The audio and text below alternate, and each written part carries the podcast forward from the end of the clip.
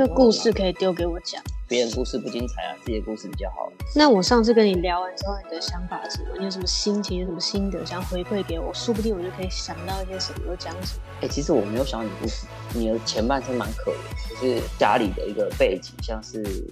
这么快就是寄养家庭，寄到别人那个呃国中的时候，你弟就加进来，然后还有你爸发生什么事情，我觉得那个都超多很适合，很适合讲一个就讲那个故事。你刚刚这一段，你帮我们剪一个，就是目前花絮，就是我们准备要讨论这个题目的前面，就是先剪一个这个东西，就比如说我的下我的下一集就先放这么简短的一个介绍。